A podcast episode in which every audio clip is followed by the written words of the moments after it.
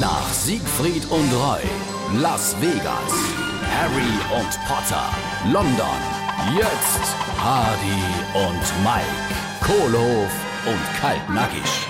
Samo, was ist denn da eben für eine riese Lieferung kommen?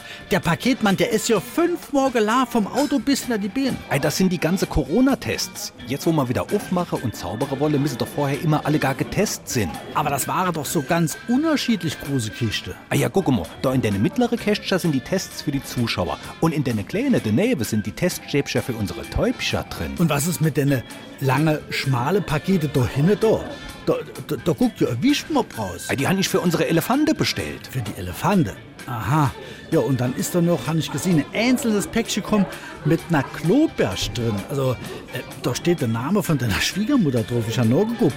Hat die so ein großes Nas? Nee, die hat einfach nur ein dreckiges Klo. Hardy und Mike, Kohlhof und Kaltnackig. Gibt's auch als SR3 Podcast.